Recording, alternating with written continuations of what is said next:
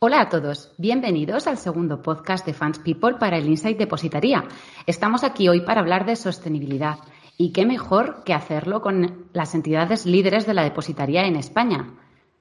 Soy Arancha Rubio, redactora de Fans People. Están conmigo Jorge Baena, responsable de control de riesgos y ESG en BNP Paribas Security Services. Hola Jorge. Hola, buenos días Arancha. Cristina Gómez, responsable de soluciones de negocio en Caféis. ¿Qué tal, Cristina? Hola, Arancha. Muy bien, gracias. Diego Pazos, director de la Unidad de Depositaría y Valores en BBVA. Bienvenido. Hola, hola buenos días, Arancha. Y Óscar Mateos, responsable de desarrollo de, negocio de servicios operativos en CECABank. ¿Qué tal? Buenos días, Arancha. Buenos días a todos.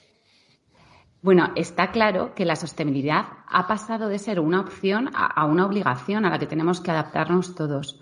Eh, vosotros, como entidades depositarias, ¿Cómo os habéis adaptado a esto y, cómo os ha afectado? Jorge, si quieres contarnos la experiencia en BNP. Sí, Arrancha, por supuesto. Eh, bueno, pues como, tú comentabas, eh, como entidad eh, líder en, depositaría a nivel internacional, todo lo que tiene que ver con la sostenibilidad nos ha afectado sin duda principalmente en dos vertientes. ¿no? por un lado, en la propia entidad como Banco Global, eh, la asunción de todo lo que tiene que ver con el ESG y la, sostenibilidad a nivel transversal. Y luego, por, otro lado, por otro lado que pasaremos a, comentar eh, eh, más tarde, un poco el acompañamiento que, tenemos hacia nuestros clientes. Respecto a, la parte intrínseca del grupo nuestra, bueno, pues mencionar que eh, somos uno de los primeros eh, firmantes también de los Objetivos de Desarrollo promovidos por, la ONU. También eh, somos entidad firmante de los PRIs, de los principios de, inversión responsable. Y recientemente hemos pasado a formar parte de la Net Zero Emission Banking Alliance, con vamos, un conglomerado de los principales bancos mundiales por los que nos hemos comprometido a una política de emisión de carbono cero eh, eh, con, con, objetivo 2050. Como comentaba anteriormente, eh, BNP Grupo ha sido muy proactivo en todo lo que tiene que ver con materia de sostenibilidad. Queremos que la sostenibilidad forme parte del ADN de la empresa. En ese sentido, el grupo ha puesto en marcha eh, pues un, sinfín de iniciativas eh, para, que cale eh, esta, tendencia en, la marca. Por un lado, la formación continua de todos y cada uno de los empleados que tenemos en el grupo para que todos, desde nuestro rol, dependiendo cuál sea nuestro rol, asumamos todas las funciones de SG que podamos, que podamos desarrollar. Eh, por parte, por ejemplo, de nuestra gestora de fondos, mención por supuesto aparte, eh, pues que eh, el SG sea parte de la toma de decisiones de inversión y una integración total en la política de riesgos de la gestora. Y bueno, pues recientemente hemos implementado un, plan estratégico corporativo con 2020-2024 en el que nos hemos comprometido a distintos fines. Principalmente podemos resumir eh, en la reducción al 0% de los plásticos de un solo uso en toda la organización para finales de este año, reducción del 25% de nuestra huella de carbono, eh, la inclusión de los criterios SG en todas nuestras decisiones de inversión y que al menos el 80% de todos nuestros eh, productos incluyan los criterios de sostenibilidad. Eh, bueno, también estamos tratando de alcanzar eh, la, eficiencia energética en todos nuestros centros de trabajo y eh, la promoción y la implementación del teletrabajo en toda la organización. Simplemente por, terminar, un par de iniciativas que, creo que, también muestran mucho el compromiso que tiene BNP en todo lo que tiene que ver con sostenibilidad en este, en este sentido, en compromiso social. hemos puesto una iniciativa, pusimos el año pasado una, una iniciativa de voluntariado en el que a lo largo de todo el, globo. Hemos realizado 17.000 horas de voluntariado, eh, todos los empleados, y en 17 países distintos. Y también tenemos un programa de Security Services por educación eh, con, para dos años con más de 11.000 beneficiarios en, en 11 países. esto es un poco un, resumen de, algunos de nuestros compromisos en esta materia. Eh, muy interesante. Cristina, no sé si coincides un poco con lo que nos comentaba Jorge. Pues eh, así es. Eh, dentro, de, dentro del grupo que hacéis, yo creo que digamos, hemos seguido una línea muy similar ¿no? a, lo, a lo que justamente ha comentado, ha comentado Jorge. Yo creo que desde, desde el momento en que todos digamos, estos temas de sostenibilidad han estado sobre la mesa, eh, dentro, de la, dentro entidad los hemos tenido muy presentes, además impulsado pues, por nuestros dos principales accionistas, por una parte Santander y Credit Agricole, que yo creo que dentro del mundo financiero también han sido eh, pioneros ¿no? en, adaptarse y en suscribir pues, eh, los, eh, por ejemplo, el Plan de Objetivos de Desarrollo Sostenible, como mencionaba Jorge, y otro tipo de iniciativas que, se, han, emprendido a nivel, europeo. Eh, dentro, de, dentro de lo que es eh, el grupo hacéis, los objetivos de desarrollo sostenible están muy eh, integrados o están recogidos dentro de lo que es la política de responsabilidad social corporativa de la entidad. ¿Vale? Esta política lo que se está continuamente revisando y reforzando justamente pues, pues para, para llegar, digamos, a, cumplir ¿no? con estos objetivos de desarrollo sostenible y eh, está basada pues en tres pilares, eh, como son, por ejemplo, el desarrollo de económico ético, en, conseguir una transición energética y también hacia, hacia emisiones de cero, ¿no? hacia emisiones de carbono cero y también tiene un eje de acciones de bienestar social, tanto de cara pues lo que son a, tanto a los empleados como, como a la sociedad en, la política están muy definidos una serie de, acciones, ¿vale? Que son muy concretas y muy claras y cada una de las acciones las tenemos vinculadas a uno de los 17 eh, objetivos de desarrollo eh, sostenible. Entonces, digamos, desde un punto de, vista, digamos, de, digamos, de consideración y de presencia de la, de la entidad, eh, esto, digamos, es de aplicación a todas las entidades del grupo que hacéis y a todas, y a todas las áreas. Hay un, hay un governance establecido, digamos, muy concreto y no solo a través, digamos, de, de comités ¿no? que vigilan que esto se implemente y, y que se lleve a cabo.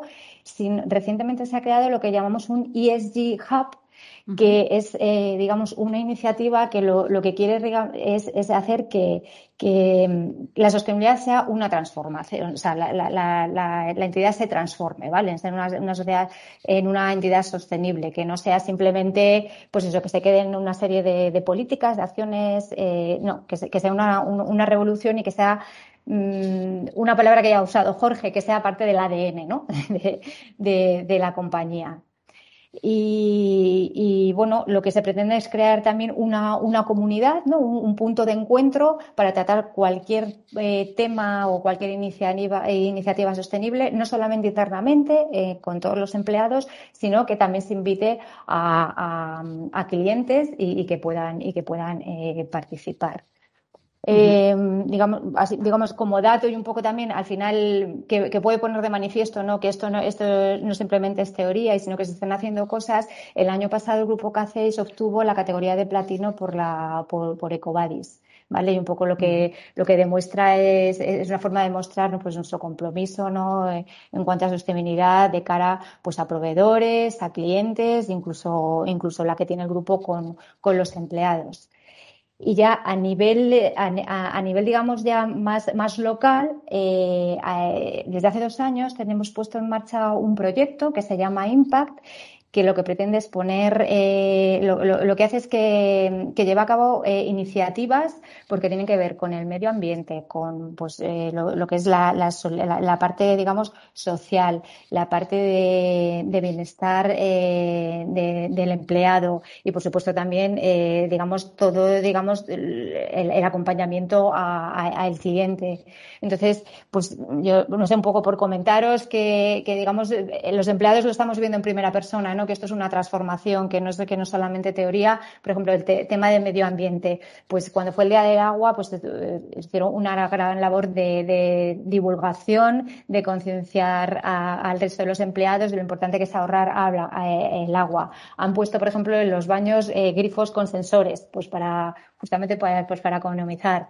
Eh, igual, están promoviendo todo el rato pues la reducción del uso de plásticos. Nos dan, pues tenemos ahora todos botellas de cristal que antes las teníamos, las teníamos de plástico. Se organizan talleres, por ejemplo, incluso con, familiares, ¿no? Con niños, pues para concienciar de lo importante que es el planeta.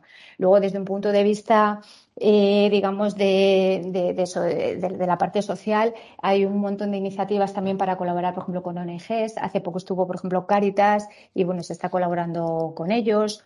O, por ejemplo, tenemos, eh, han hecho, el, compramos cápsulas de café y todo lo que vamos a los beneficios también va destinado a una determinada eh, ONG o campañas de recogida de alimentos. En fin, yo creo que se están haciendo iniciativas, ¿no? Que lo estamos viendo del día a día que, que, bueno, que están haciendo que esto sea, que sea una realidad en la, en la, en la entidad, ¿vale? Y, y, que, cada vez veamos, pues eso, es, es, es una transformación y, y, que todos formamos parte de ello.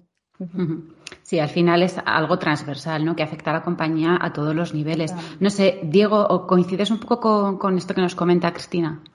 Bueno, eh, co coincido totalmente con, con, mis dos compañeros. Eh, casi, casi, casi empezaría por, por una frase de Carlos Torres, que es nuestro presidente, como ya sabéis, ¿no? Y vino a decir que el futuro de las finanzas es financiar el futuro. Eh, en realidad, creo que no hay mejor frase que esta.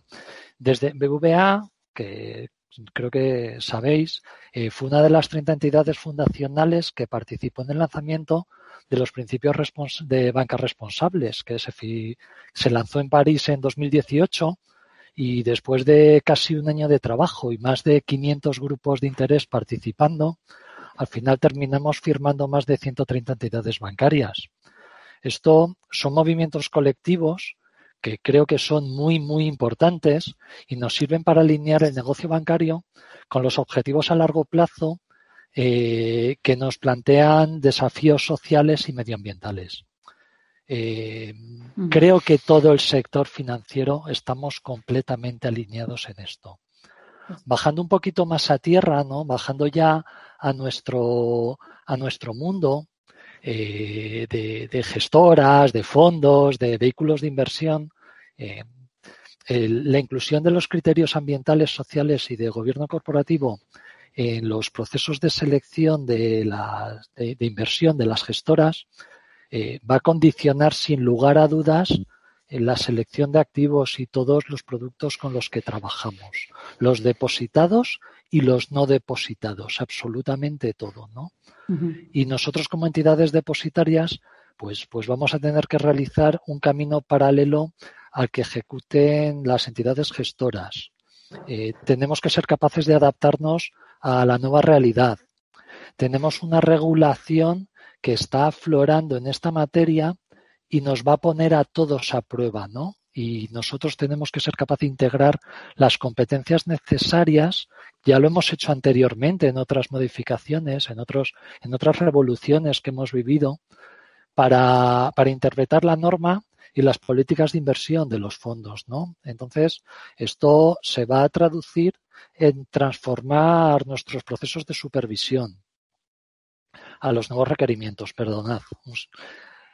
Sí, sí, eh, totalmente de acuerdo. Ah, claro, y, bueno, ya por, por, finalizar, yo creo que hay un tema importante que creo que debemos incluir y es entender la sostenibilidad cada vez más como un factor transversal con un claro sentido económico, que es lo que decías, pero la parte económica es fundamental.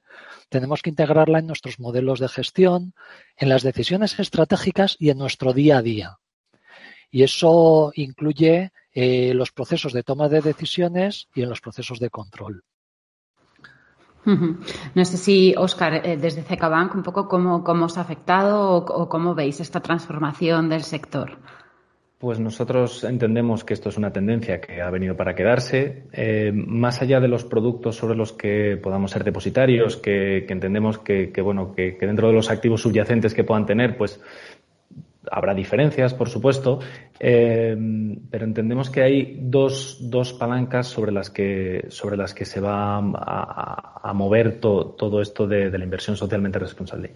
Uno es la regulación, que obviamente eh, nosotros, por, como CECABAN, por nuestra cercanía a supervisores y reguladores, somos expertos en la materia y creemos que, los depositarios debemos acompañar a nuestros clientes, las gestoras, en, todo lo que tiene que ver con la regulación, que sabéis, y bueno, lo estaréis viviendo todos, eh, este año eh, viene a sentar las bases de lo que debe ser el futuro. Es verdad que ahora mismo es todavía extraordinariamente compleja y, bueno, nos ha marcado una hoja de ruta que, que estamos todavía compasando.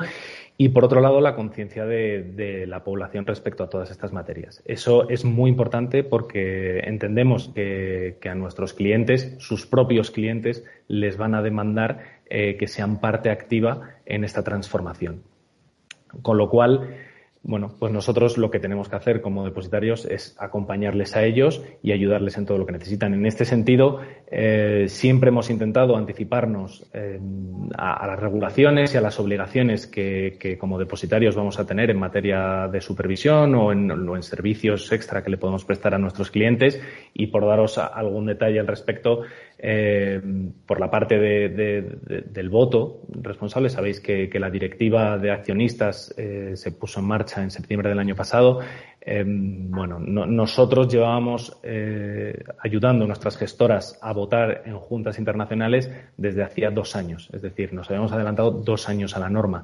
Lo mismo por la parte de supervisión. Nosotros ya habíamos montado mecanismos de supervisión que permitían comprobar fehacientemente que, las gestoras estaban cumpliendo con, con, el impacto que, explicaban en sus folletos de inversión y teníamos montado un procedimiento con, con partners tecnológicos para, para, poder hacer estas comprobaciones mucho antes de que la norma lo, lo requiera. ¿vale? Entonces entendemos que es una tendencia que ha venido para quedarse que más allá de los productos eh, probablemente tenga sobre todo que ver con regulación y, con lo que van a demandar nuestros propios clientes.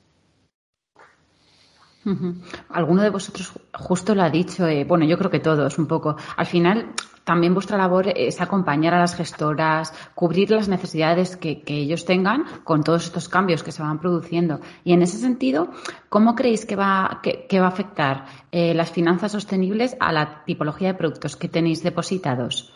Si quieres empezar tú, Cristina, por ejemplo. Mm, sí.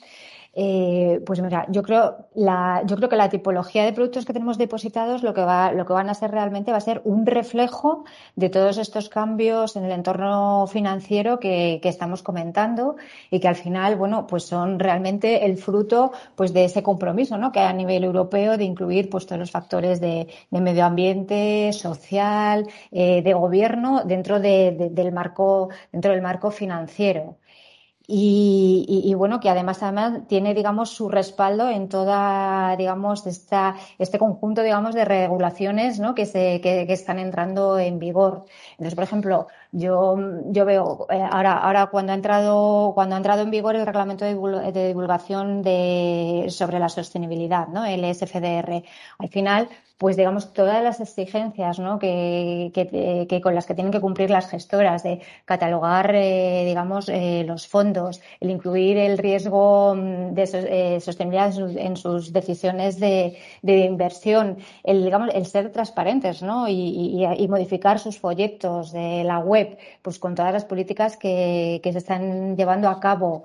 luego, el que vayan a tener que cuantificar ¿no? cuáles son los impactos adversos en función de una serie, digamos, de, indicadores ESG eh, e que, que, son obligatorios y, lo van y, los van a tener que cuantificar tanto a nivel de, entidad como a nivel de fondo. Bueno, pues yo creo que todo, todos estos, estos factores lo que van a hacer es que, bueno, se diseñen, digamos, productos financieros que, como hemos ido comentando, no solamente no solamente incluyan un factor de rentabilidad financiero, sino que tengan que tener un retorno ambiental y social, eh, porque eso es yo creo que lo que al final el inversor eh, va a demandar. Entonces, en la medida, en la medida, digamos que esta oferta y digamos que esta inversión pues se vaya transformando, pues así, así va a ser como, como digamos afecta la tipología de, productos que tenemos, que tenemos depositados. Y, por ejemplo, yo creo que ahora, o por lo menos en nuestro caso, cada vez es más frecuente tener llamamos fondos de inversión que llamamos sostenible, porque tiene algún un criterio ASG o los fondos solidarios o a nivel de activo los, bonos verdes, ¿no?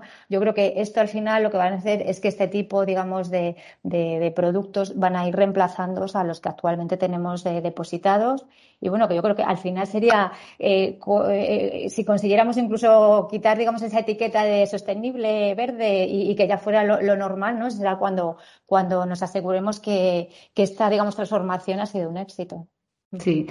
Veo que Diego asientes con la cabeza. Coincides.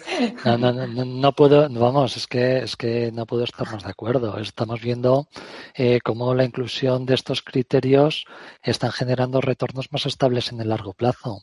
Estamos viendo cómo surgen encuestas de, sale la encuesta de Inverco sobre sostenibilidad y dos tercios de las gestoras ya declaran que comercializan sus productos, que los productos que están comercializando incluyen estos criterios.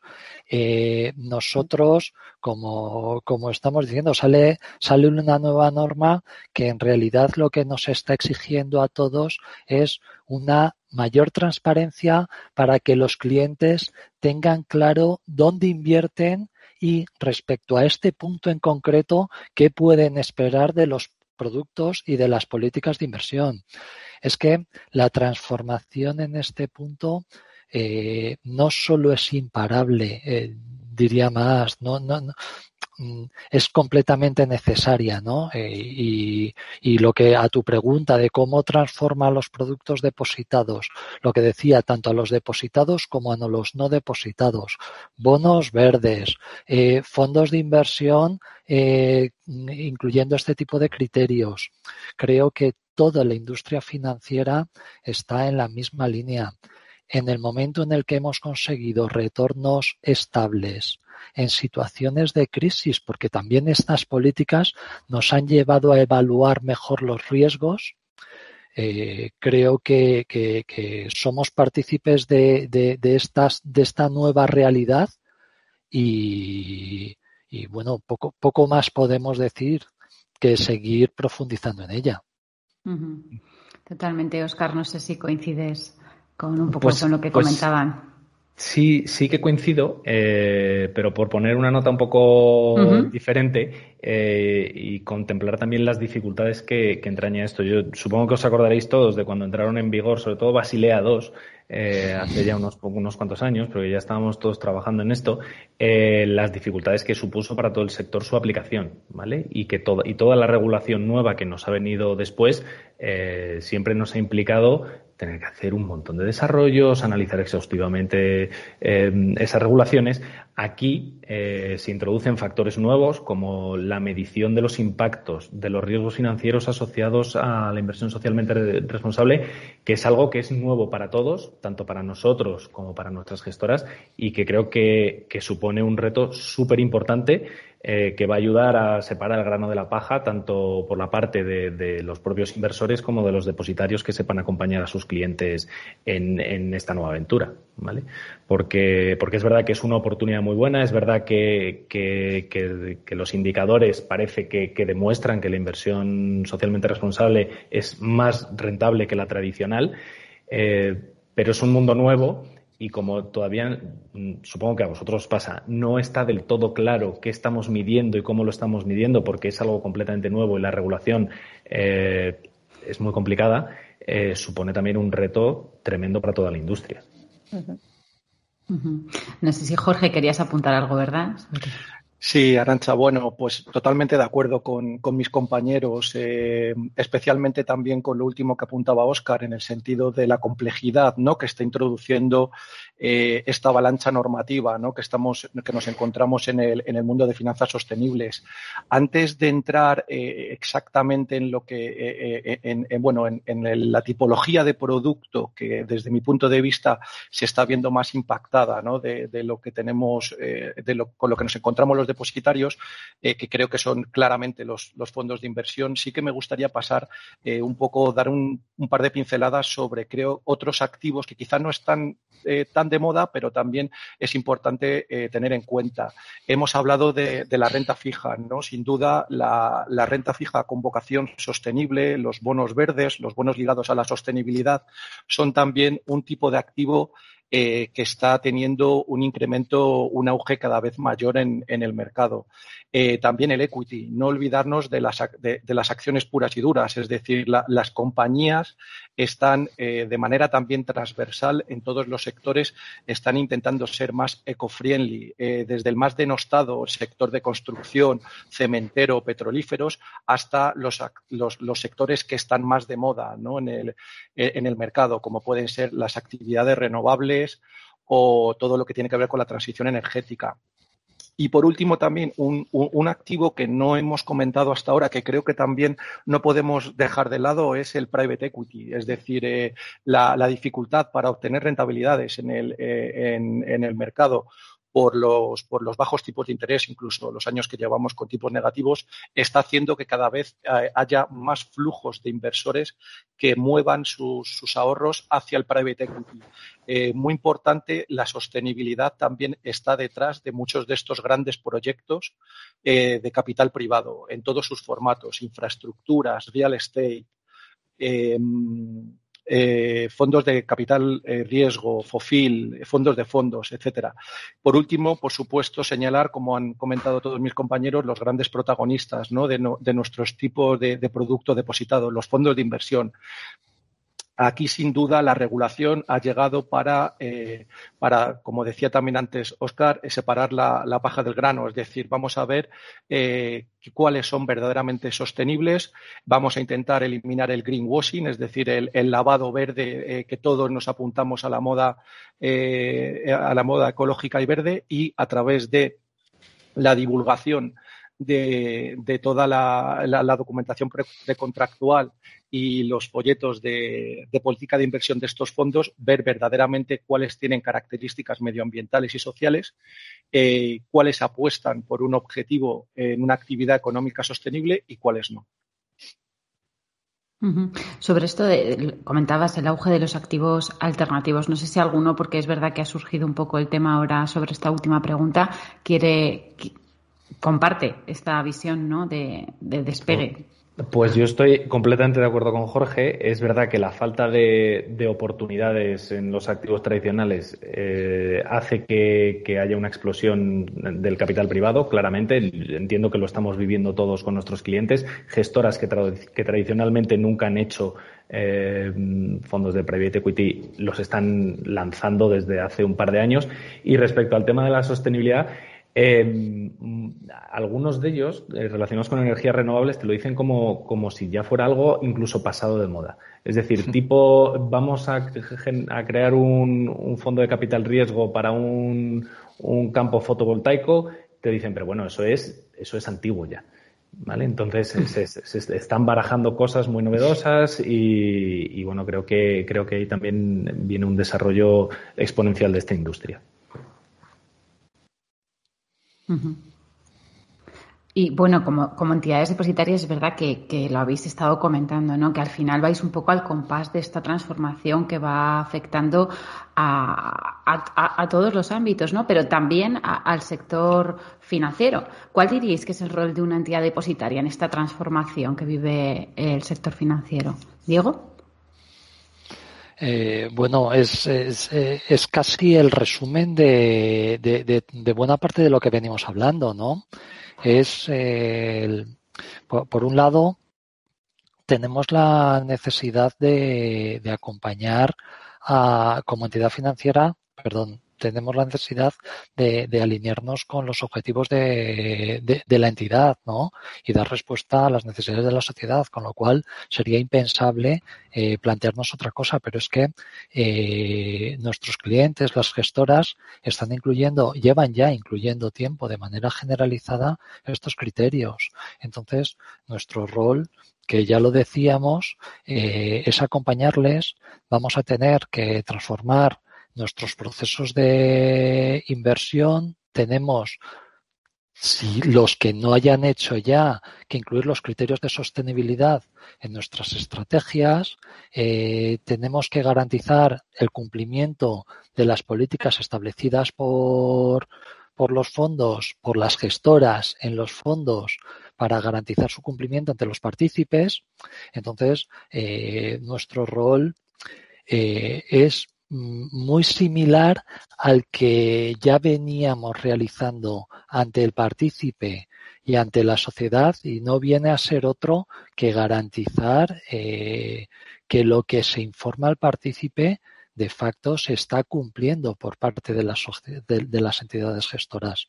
Yo aquí eh, quiero ser positivo y, optimista. Es decir, creo que el greenwashing eh, está desapareciendo porque entre todos lo estamos haciendo desaparecer y, y las gestoras están plenamente convencidas de muchas de las cosas que están haciendo. Quizás antes algunas habían entrado de manera más escéptica, pero poco a poco esto se va implantando de manera totalmente, con, con un total convencimiento, lo cual también a nosotros como entidades depositarias nos hace las cosas mucho más fáciles.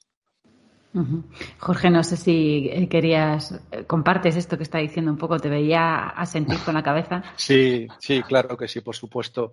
Eh, comentaba antes la doble vertiente ¿no? que, tenemos los, depositarios, en este caso, que a, su vez estamos también integrados en grupos bancarios de primer orden. ¿no? En, nuestro caso, pues lo mismo, al igual que transversalmente a lo largo de toda la organización estamos adoptando y adaptándonos a la la materia de la, sostenibilidad, por supuesto, en este mismo sentido tenemos que hacer el acompañamiento a nuestros clientes. En ese sentido, antes mis compañeros también eh, han comentado algunas conclusiones ¿no? que, que se derivaban de algunas de las encuestas. BNP eh, circulariza una, encuesta también bastante potente todos los años en materia de SG entre más de 350 eh, actores del mercado financiero, entre, entre compañías de seguro, gestoras, fondos de pensiones. Y tenemos, eh, hemos, hemos, hemos sacado, concluido pues, con tres principales motivaciones que mueven a, este tipo de participantes a, invertir en, en, SG. Una de ellas es, por supuesto, pues, eh, criterios de marca y reputacionales. Otra que creo que es muy importante eh, es que cada vez se está asociando más y además así lo comprueban los estudios, rentabilidad con inversión en sostenibilidad. Esto creo que es bastante importante ¿no? para, para que realmente tenga calado en la industria. Luego también el, efecto contrario, que también eh, a la vez digno de recalcar, que es eh, eh, invertir en sostenibilidad es incurrir en menos riesgos también, cosa que también es, importante. Luego tenemos, por otro lado, los, desafíos, las dificultades que para nosotros se vuelven oportunidades como entidad depositario, es decir, las, dificultades con, que, con, las que se topan nuestros clientes, como son eh, la gestión de los datos, los altos costes eh, de mercado, de consumo de datos de mercado y eh, la falta de especialización, falta de habilidades todavía en, en, la, industria. En este sentido, eh, para nosotros lo que son dificultades lo, tratamos de, convertir en oportunidades. Tenemos distintos servicios eh, para acompañar a todos nuestros clientes en materia de sostenibilidad. Por hacer un, un recap así un poco general de, los servicios, mencionar los más importantes. Tenemos el ejercicio del proxy voting y del class action. Antes lo, alguno de mis compañeros lo ha comentado. Eh, a través de la normativa de SRD2, de, la, de los accionistas, eh, más, eh, tiene que ver más con el compromiso social eh, fomentamos a través del proxy voting que los accionistas tomen decisiones y ejerzan presión en todo lo que tiene que ver con eh, materia eh, social y medioambiental hacia los órganos de administración de las empresas, el, Class Action, que son plataformas de asociación de los distintos accionistas para también hacer grupo de presión y los accionistas minoritarios poder tener voz y voto en las juntas generales de accionistas. Tenemos un servicio que consideramos eh, clave en el, en el, acompañamiento a nuestros clientes, eh, sobre todo es más para el post-trade, pero es eh, el, darles un análisis de sus portfolios a través de criterios de sostenibilidad. Es decir, analizamos el portfolio, la cartera que puede tener un fondo de inversión o un fondo de pensiones y le damos una nota global eh, en materia de sostenibilidad. A su vez, esa nota global la subdividimos en, nota medioambiental, social y de gobernanza. Eh, lógicamente, bueno, una nota en sí misma no te dice nada si no lo comparas con algo. Les damos la posibilidad a nuestros clientes de elegir un benchmark, de construirlo y poder comparar cómo queda su portfolio frente al benchmark que ellos mismos han elegido. También les damos eh, un, listado de las inversiones que tienen en, empresas con actividades de, dudosa ética, ¿no? Como puede ser armamentística, células madre, eh, alcohol, tabaco, etcétera. Y luego también las controversias, es decir, si las empresas en las que están invertidos eh, tienen litigios, tienen algún problema judicial, eh, se ha visto salpicada de, alguna, de algún escándalo de corrupción la cúpula o los, consejeros delegados. también les damos una, una la huella de emisión de carbono que tienen y bueno, esto un poco en cuanto al, análisis post-trade. También tenemos eh, el SG implementado en, el, la operativa Securities Lending, es decir, en, el préstamo de, los títulos. Eh, hacemos un cribado tanto en cuando actuamos como agente como cuando actuamos como contrapartida. Hacemos un, cribado de las potenciales contrapartidas. Queremos que sean contrapartidas también verdes. Eh, en este caso nos regimos por, la, política de exclusión y apartamos a todas aquellas contrapartidas que no, que no cumplen con nuestros criterios de sostenibilidad. Eh, bueno, un sinfín de, servicios para acompañar a, nuestros clientes en esta transición. Sí, sí, ya lo creo. Y, justo una de las cosas que, que decías, ¿no? Lo de transformar las las, dificultades en retos. Lo comentabas tú antes también, ¿no, Oscar? Bueno, eh, la, realidad es que en, un momento como este creo que, nunca ha pasado antes, al hilo de que va aumentando la cultura financiera y de la conciencia de la población en general, eh, creo que todos nuestros clientes, las gestoras, digo, eh, se van a encontrar con una presión adicional de sus propios clientes que, no han tenido nunca eh, respecto a, estas materias. Em, ahí lo que tendremos que hacer es, porque esa presión nos la van a repercutir, eh, es intentar acompañarles lo mejor posible y, este reto convertirlo en una oportunidad para todos. Pensamos, y a mí me gustaría, y creo que igual voy a hablar en nombre de, mis otros tres compañeros, a mí me encantaría que alguna vez un cliente final eh, preguntara por su depositario cuando va a invertir en un fondo. Sería algo que, me emocionaría. Como, como, trabajador de la industria, eh, me encantaría porque, porque entiendo que, somos una figura todavía un poco desconocida y que solo se acuerdan de nosotros cuando, cuando hay algún problema. Entonces, creo que, que este cambio que está habiendo eh, y el papel que podemos jugar como depositarios nos puede servir eh, para, para, aumentar el conocimiento que tiene el gran público sobre, sobre lo que hacemos, para, para poner en valor eh, nuestra actividad principal, que es proteger a los partícipes y ayudar a las gestoras, que a veces eh, esta, este, esta doble, este doble papel es complicado alcanzar un equilibrio, porque bueno, lo sabéis, lo sabéis todos, eh, es complicado conjugar, eh, vigilar a, la gestora con ayudarle a hacer ciertas cosas, con lo cual eh, si, si, si este nivel de concienciación de la población y, la inversión socialmente responsable como el siguiente paso en, las finanzas nos ayudan a que nos conozcan un poco más y a poner en valor nuestro trabajo, pues, pues estaremos muy contentos. Totalmente, para eso estamos aquí en el Insight Depositaría, para ampliar todos los conocimientos. Oye, Cristina, creo que estabas eh, sonriendo, te veía cuando, cuando comentaba Oscar eso, que al final el depositario muchas veces está como un poco detrás Sí, sí, efectivamente. No estaba sonriendo por, por lo que ha dicho, ¿no? Que es verdad que yo creo que el depositario a lo mejor eh, cuando, cuando alguien se acuerda de nosotros es porque ha habido un problema. ha habido un problema y algún, el, inversor final, el, partícipe, pues quiere poner una reclamación y al final ahí es cuando, ahí es cuando aparecemos. Más que realmente yo creo que nuestra labor es ver, eh, a nivel de inversor final, yo creo que es verdad que es bastante, es bastante desconocida. Yo creo que ahí vamos totalmente de acuerdo con, lo que ha dicho Oscar.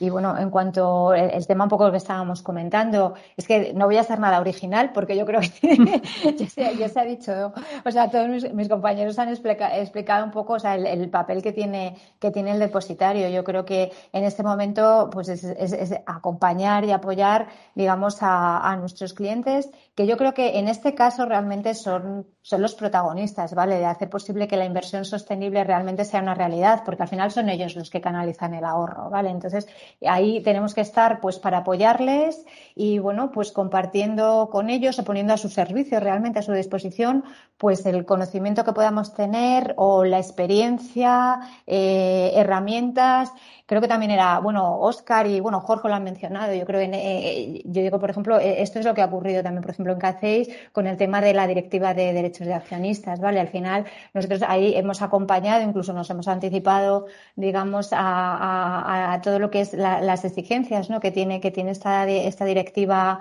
eh, para nuestros clientes, facilitándote, pues, facilitándoles el, derecho de ejercicio de, voto, poniéndose a disposición, pues, una serie de reportes para que luego, pues, tengan, puedan, digamos, ser los transparentes eh, que les requiere la, norma en función de su política de voto, cómo la han ejercido. Entonces, pues igual que igual que lo venimos, digamos, eh, haciendo, a lo mejor, pues con temas que son, son digamos, más familiares, ¿no? Para, con lo que ha sido siempre nuestra labor de, custodio y, de liquidación, pues yo creo que es un buen momento, pues, pues para, para seguir acompañándoles y ir un pasito más eh, y digamos dar un pasito más. Y, bueno, pues ofrecerles, nosotros, por ejemplo, en el, a nivel grupo CACEIS y, luego también en, en, CACEIS España, lo que estamos trabajando es, pues, eh, ahora, pues, para intentar que todos los reportes SG que van a tener, eh, que van a tener que realizar las gestoras, pues ponerles, eh, facilitarles una solución, pues, de, la mano realmente de, un proveedor de tecnología reconocido que, bueno, que, que les facilite el poder hacer pues todo este reporting ¿no? que, se le, que se le requiere y, bueno, intentar hacerles la vida un poco más simple ante la complejidad, también un poco yo creo que lo han comentado, de la, incluir todos estos nuevos criterios, ¿no? todas estas nuevas mediciones, al final es algo eh, nuevo para, para, la industria que muchas veces no está definido eh, porque no, se no todo el mundo utiliza los mismos criterios y hasta que bueno, todo esto digamos se, se armonice, pues eh, lo que tenemos que intentar, yo creo, como depositarios, pues es acompañar al cliente y hacerles la vida más fácil.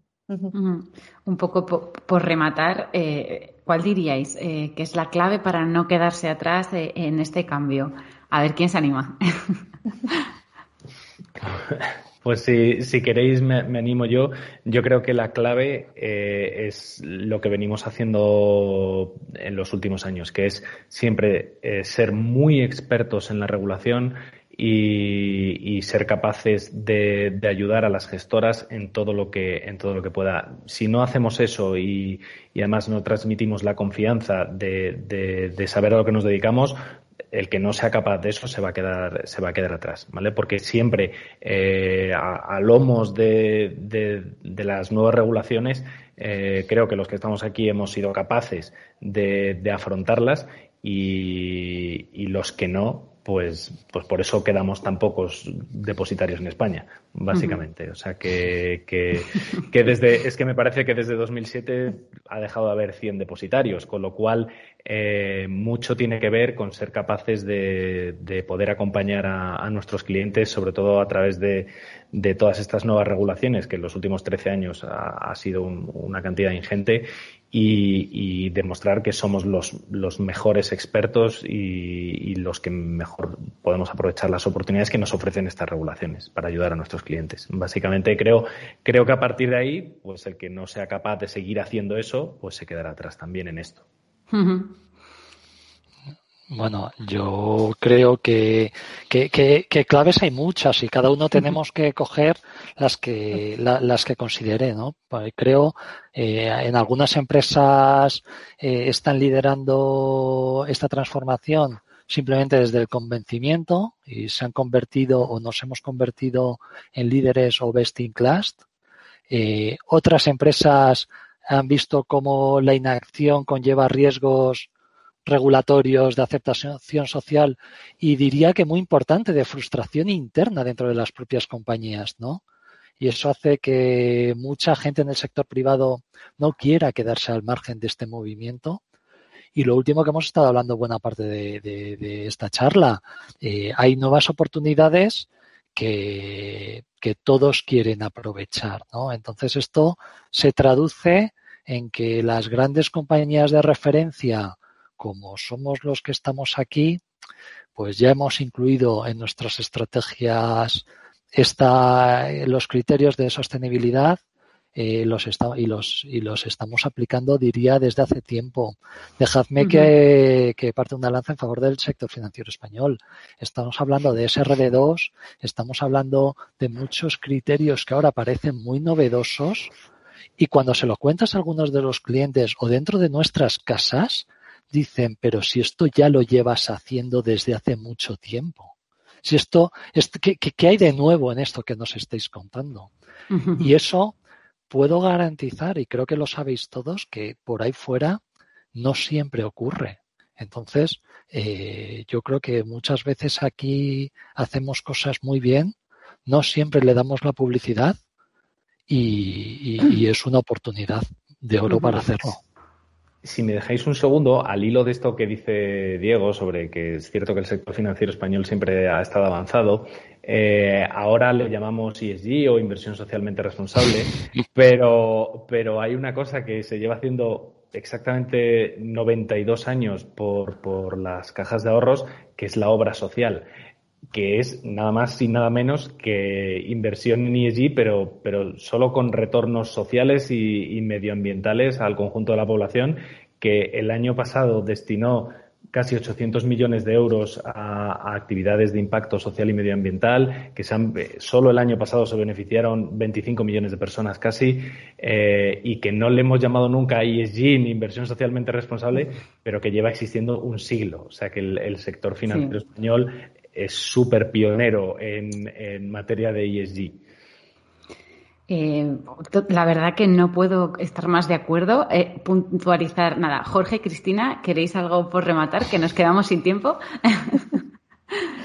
No, bueno, yo, em, em, a ver, para mí lo, que estamos hablando es de, la clave, ¿no? Yo creo que la clave es que, que, las entidades tenemos que integrar ¿no? y adaptar todos estos criterios ESG en nuestro día a día, en nuestro día a día, porque al final eso es, va a ser eh, lo que va a hacer eh, es que vamos eh, podamos digamos adaptarnos a la nueva a la nueva realidad y bueno así acompañar a nuestros clientes pero yo creo que también a, la sociedad ¿no? que también es, es un poco lo, que se pretende Sí, muy rápidamente por mi parte coincido completamente con todo lo que, lo que han comentado mis compañeros.